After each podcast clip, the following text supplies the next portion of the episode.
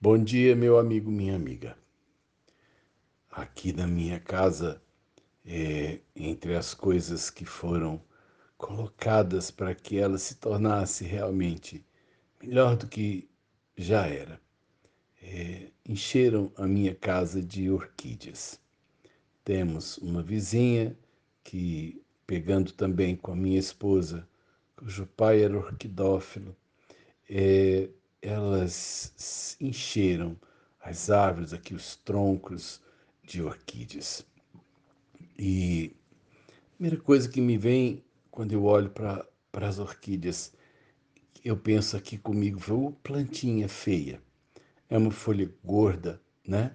Uh, uh, eu, ela, ela não tem uma, ela não é uma coisa exuberante, ela não é uma vegetação, assim, uma árvore, uma coisa vistosa ela é, ela é uma coisa estranha.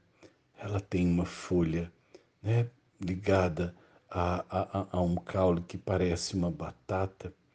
As raízes parecem também, como, às vezes, como cabelos que grudam no substrato onde elas estão.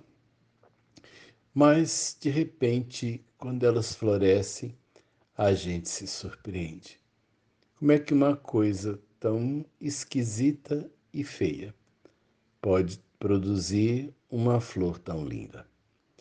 E eu queria também pensar, além da beleza que surge de uma coisa simples, é as orquídeas elas adaptaram-se a viver naquilo que talvez as plantas, se pudessem assim dizer, elas vivem no submundo.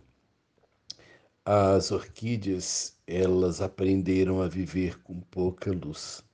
A luz é muito importante para todas as plantas, mas elas aprenderam a sobreviver com baixa luz.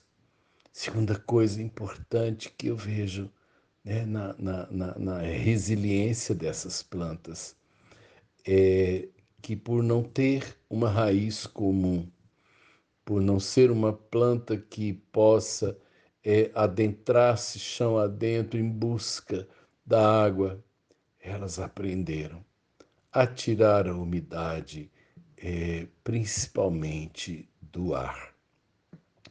É, é assim que a orquídea é, sobrevive, é nas condições mínimas, é na falta de quase tudo é no chão que encontra-se né, a, a, a, aquilo que é básico, os sais e a água, e plantas vão profundamente em busca desse recurso. Mas as orquídeas aprenderam a sobreviver na, naquilo que a gente chama de submundo, nas subcondições. E para que ali elas existam, elas deram um jeito, né? Elas acharam é, é um caminho. E na, na raiz das orquídeas, ela existe um, um, um conjunto de células chamadas velame. O velame ele consegue tirar a água da umidade do ar, gente. A, a orquídea aprendeu a tirar, sorver do ar a, a umidade existente nele. Enquanto a maior parte dos vegetais precisam da água na forma líquida, ela aprendeu a viver com o vapor invisível. Aprendamos com as orquídeas numa manhã como essa. Quem, né? Quem não é, quem não é bonito, rico, quem não nasceu cercado de todas as condições, quem é, é, aprendeu que precisa de retirar mesmo da vida o amor e a alegria das formas que lhe for possível. É, que você, num dia como esse, sorva de Deus tudo aquilo que, de um modo geral, é, não é possível absorver-se das coisas.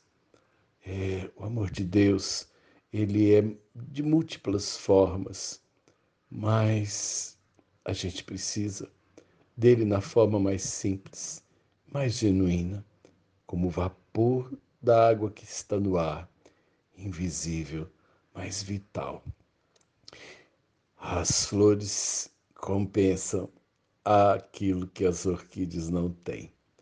Por isso que muita gente as quer perto, por causa da essência com que elas conseguem fazer do pouco a exuberância. Deus te abençoe.